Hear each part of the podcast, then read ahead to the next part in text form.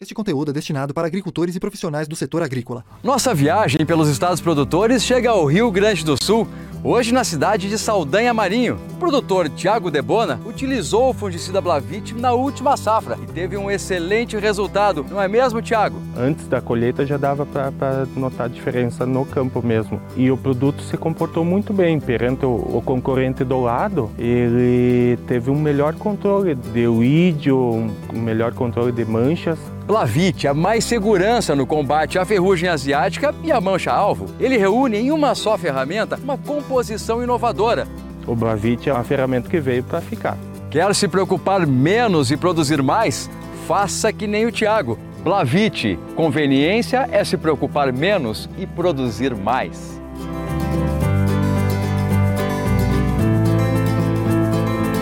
BASF. We create chemistry.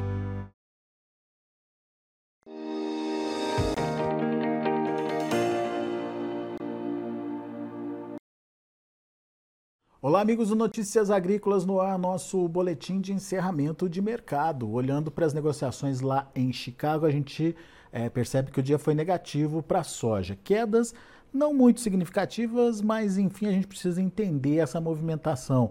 Quedas aí de 6 a 8 pontos nos principais vencimentos, a soja se sustentando acima daqueles 14 dólares e muito próximo ali daqueles 14,50. A gente vai conversar agora com o Vlamir Brandalize, lá da Brandalize Consult, para entender o, quais são os fatores que podem mexer com esses preços para cima ou para baixo e uh, até quando a gente pode ter essa movimentação meio que direcionada aí para os preços da soja. Seja bem-vindo, viu, Vlamir? Obrigado por estar aqui com a gente mais uma vez. Nos ajude a entender esse mercado. Um dia negativo hoje, mas o um mercado com esperanças na China ainda, Vlamir? Boa tarde, Alex. Boa tarde a todos. Olha, Alex, o mercado sempre fica na esperança da China, né, que é o maior importador mundial, aí compra quase 100 milhões de toneladas de soja por ano, né? É, o último relatório usa 98 milhões de toneladas a projeção. Então, e há uma expectativa, há indicativos ainda que lá da China haja uma necessidade, né, Alex, de perto de 10 milhões de toneladas para fechar o, o ano comercial deles lá dessa temporada até a virada do nosso ano aqui. E, então o mercado está de olho neles. Só que, por outro lado, eles não estão aparecendo, comprando muito pouco. E o outro olho é para cima da safra americana, que já está praticamente toda colhida, né? O relatório que deve sair daqui a pouco já deve confirmar isso. Nos últimos momentos da colheita americana, então por lá nos Estados Unidos, sem perdas, sem riscos, que acabou a safra. E aí começamos a olhar safra do Brasil, né? Como a semana passada a Conab apontou, né, Alex? Uma projeção de 153,2 milhões de toneladas, é a maior safra da história, é uma safra gigantesca. O mercado internacional começa a olhar isso, e começando a olhar isso, ele vê que por que, que o mercado teria que estar crescendo nesse momento, se de um lado o comprador principal está atuando pouco, e do outro lado o clima está atuando de maneira favorável para a safra andar bem por aqui, como já está andando, fluindo normal aí o clima praticamente, né? Muito diferente do ano passado, que o ano passado a seca já estava pegando as lavouras do uhum. desde o Mato Grosso do Sul, Paraná, Santa Catarina, Rio Grande do Sul, Paraguai. Agora a condição climática é boa, então safra por andando. Então o mercado hoje é pressionado. Faltou notícia positiva ele só teve notícias limitantes, vamos dizer assim, Alex, porque a queda de 6 a 8 pontos não é uma queda significativa, mas ele teve mais notícias limitantes do que notícias positivas. Pois é, vamos entender essa demanda da China. Ela, ela é possível de acontecer, só que a gente não vê uma China interessada nas compras. Mas quando você fala que ela é possível de acontecer, por que, Vlamir? Olha, a China está crescendo, está voltando a ter uma demanda grande lá de farelo, de óleo, né, Alex?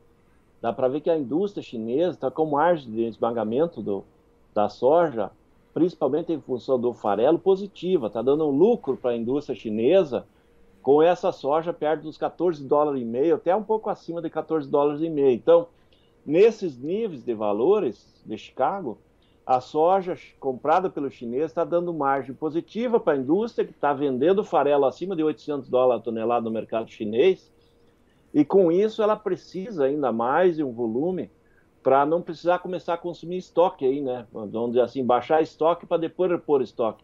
Ou seja, para trabalhar dentro da normalidade precisaria comprar. Aparentemente eles estão atuando menos do que deveriam, por isso que o mercado anda desconfiado. Será que a China vai entrar? Não vai entrar já? Vai deixar para entrar lá em janeiro, fevereiro? Essa é uma dúvida, por isso que essa dúvida faz com que o mercado de Chicago, que vinha trabalhando de 14,5 a 14,70, 14,80, agora ele tá, perdeu os 14,5, está um pouco abaixo disso. E se continuar nessa, nesse ritmo de pressão compra, compradora baixa aí, sem a China efetivamente atuando, poderemos ver aí as cotações de 14 dólares até, até abaixo aí com o avanço do plantio, com o avanço da safra brasileira. Quer dizer, a gente precisa ver uma China mais ativa aí no mercado para garantir essa estabilidade, essa sustentação dos preços é, próximos aí dos 14,5, então. É, precisa ver a China, sim, para dar um suporte, exatamente para dar um suporte, criar essa condição de cotação, porque os chineses estão olhando os mercados. Primeiro, está olhando que a safra brasileira ainda tem muito do disponível para negociar. Nós temos aí um volume bem grande ainda para negociar. E, e, tem a safra nova de, do Brasil, que ela é um dos menores ritmos históricos de, comercialização nesse momento já de final de plantio, vamos dizer assim, Alex, porque vai sobrando plantio em partes do, de Minas Gerais, Nordeste, Norte e Rio Grande do Sul, que plantam geralmente por último, né? Mas pega Mato Grosso, já praticamente fechado, Mato Grosso do Sul também já no final, Goiás também bem avançado, já passando perto do final, Paraná também já vai, vai avançando, vai sobrando só essas áreas que tem trigo no sul do Paraná que, que depois de colheita do trigo vem a soja, mas é mais tardias, e aí o plantio gaúcho. Então, a maior parte da safra brasileira, mais de 80, talvez 85% já plantados nesse momento, então boas condições. Então, tem safra nova, comercialização lenta, safra velha tem soja. E da safra nova, Alex, está mais ou menos 22% dela negociada. Isso que é o. O chinês não é bobo, né, Alex? Ah, só tem 22% tem 78% desses 153 milhões de toneladas ainda para negociar. É muito volume que vai começar a ser colhido em janeiro. E aí, qual é a média? Historicamente, a comercialização, depois do fechado plantio brasileiro, ele já foi 35% a 45% da safra foi negociada.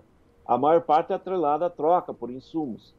E nesse momento está muito lento, porque o produtor acabou usando de recursos próprios, comprou à vista, usou menos soja para comprar ah, os insumos da safra, usou milho para pagar insumos de soja, e daí ele não precisou de tanto volume de soja, por isso que tem muita soja ainda para ser negociada a nova safra. E o mercado internacional deu olho nisso também, né, Alex? Pois é, e daí, diante dessa, dessas considerações, o que, que o produtor precisa fazer, Vlamir?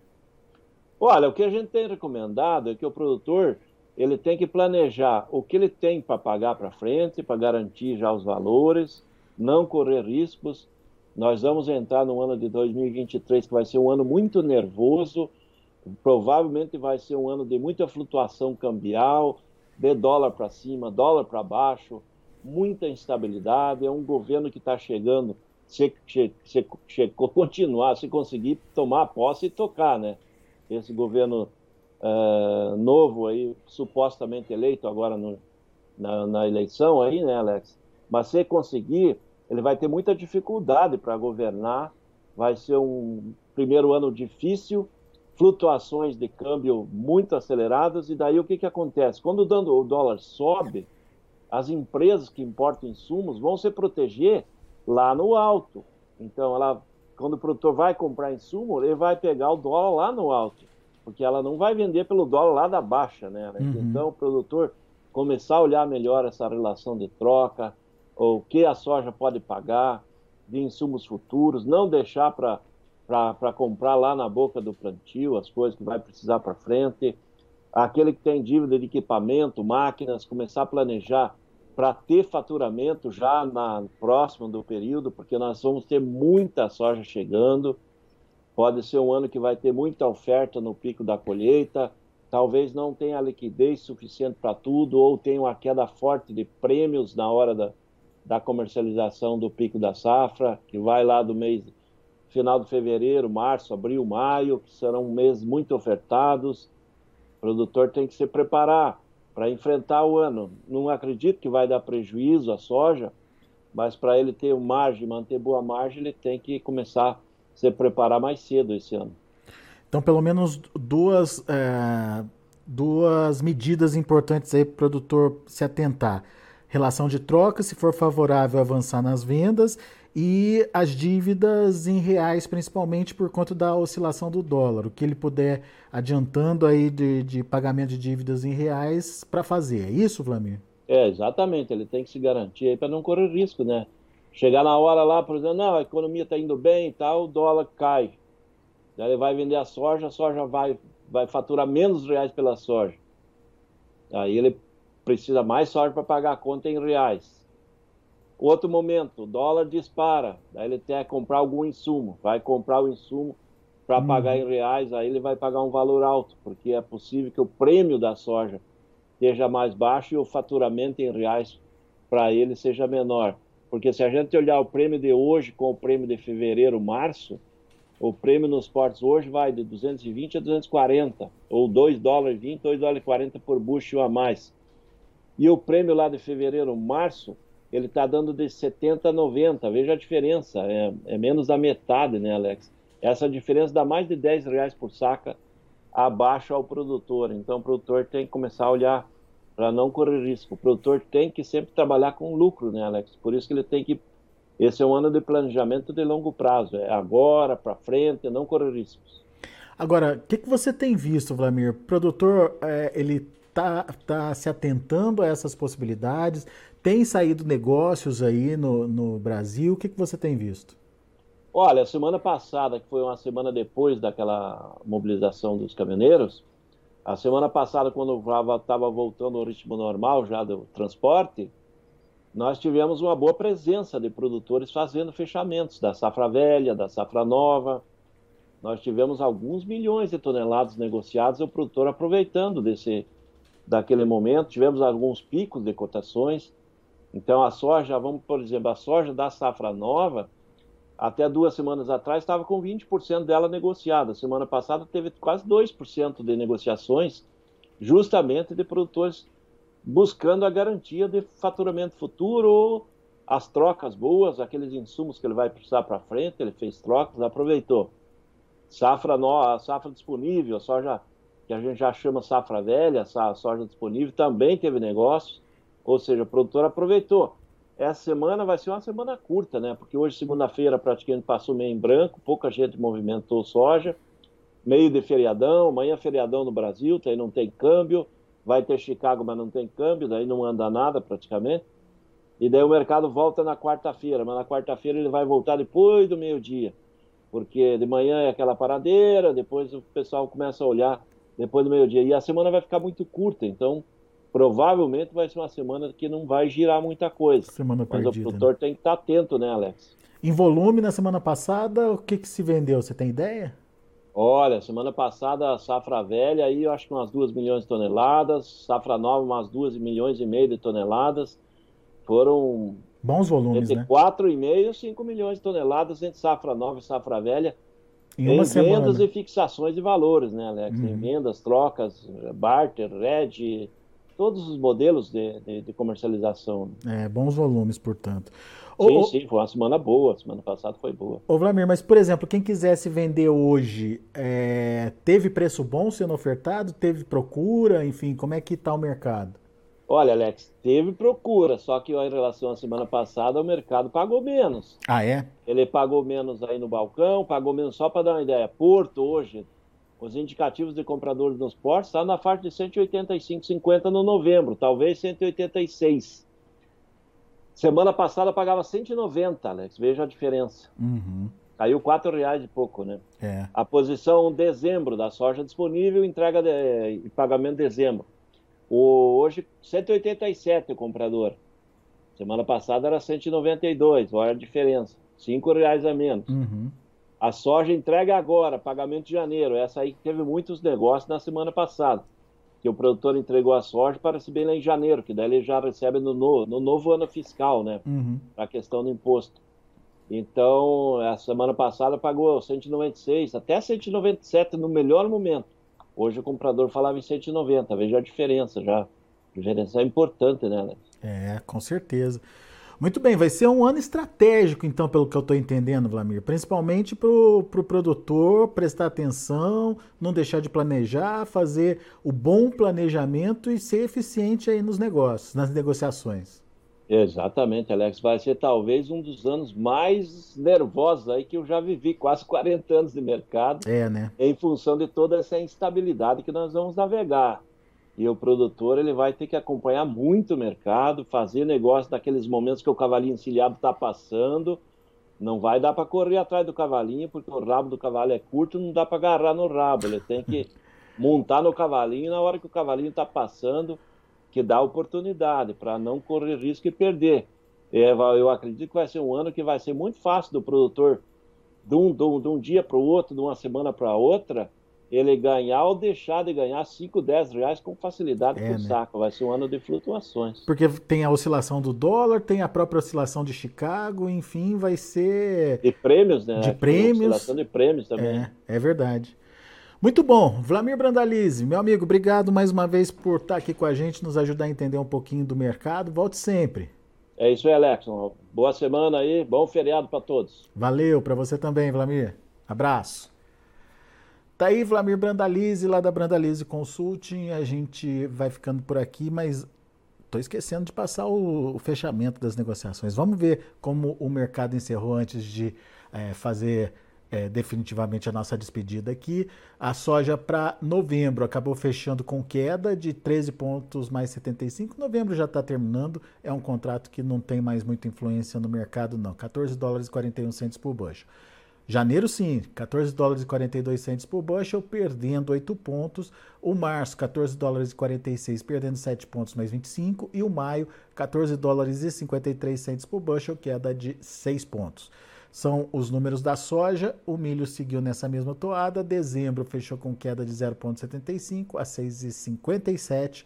O março, 6 dólares e 59 centos por bushel, perdeu 4 pontos. Maio 6,58, queda de 4 pontos mais 25. E o julho 6,53, recuando 4 pontos mais 75. E para finalizar, a gente tem o trigo. Trigo acabou fechando de forma positiva. Dezembro subiu 4 pontos mais 75, fechou a 8,18. O março 8 dólares e 37 centos por bushel, 2,25 de alta. A mesma alta para maio que fechou a 8,48 e o julho subiu 1 ponto mais 25, fechando aí a 8 dólares e 53 centos por bushel. São os números de hoje, já de fechamento do mercado lá na Bolsa de Chicago. A gente fica por aqui. Agradeço a sua atenção e a sua audiência. Se inscreva em nossas mídias sociais no Facebook Notícias Agrícolas, no Instagram arroba Notícias Agrícolas e no nosso Twitter arroba Notiagre. E para não perder nenhum vídeo, não se esqueça de nos acompanhar no YouTube e na Twitch Notícias Agrícolas Oficial.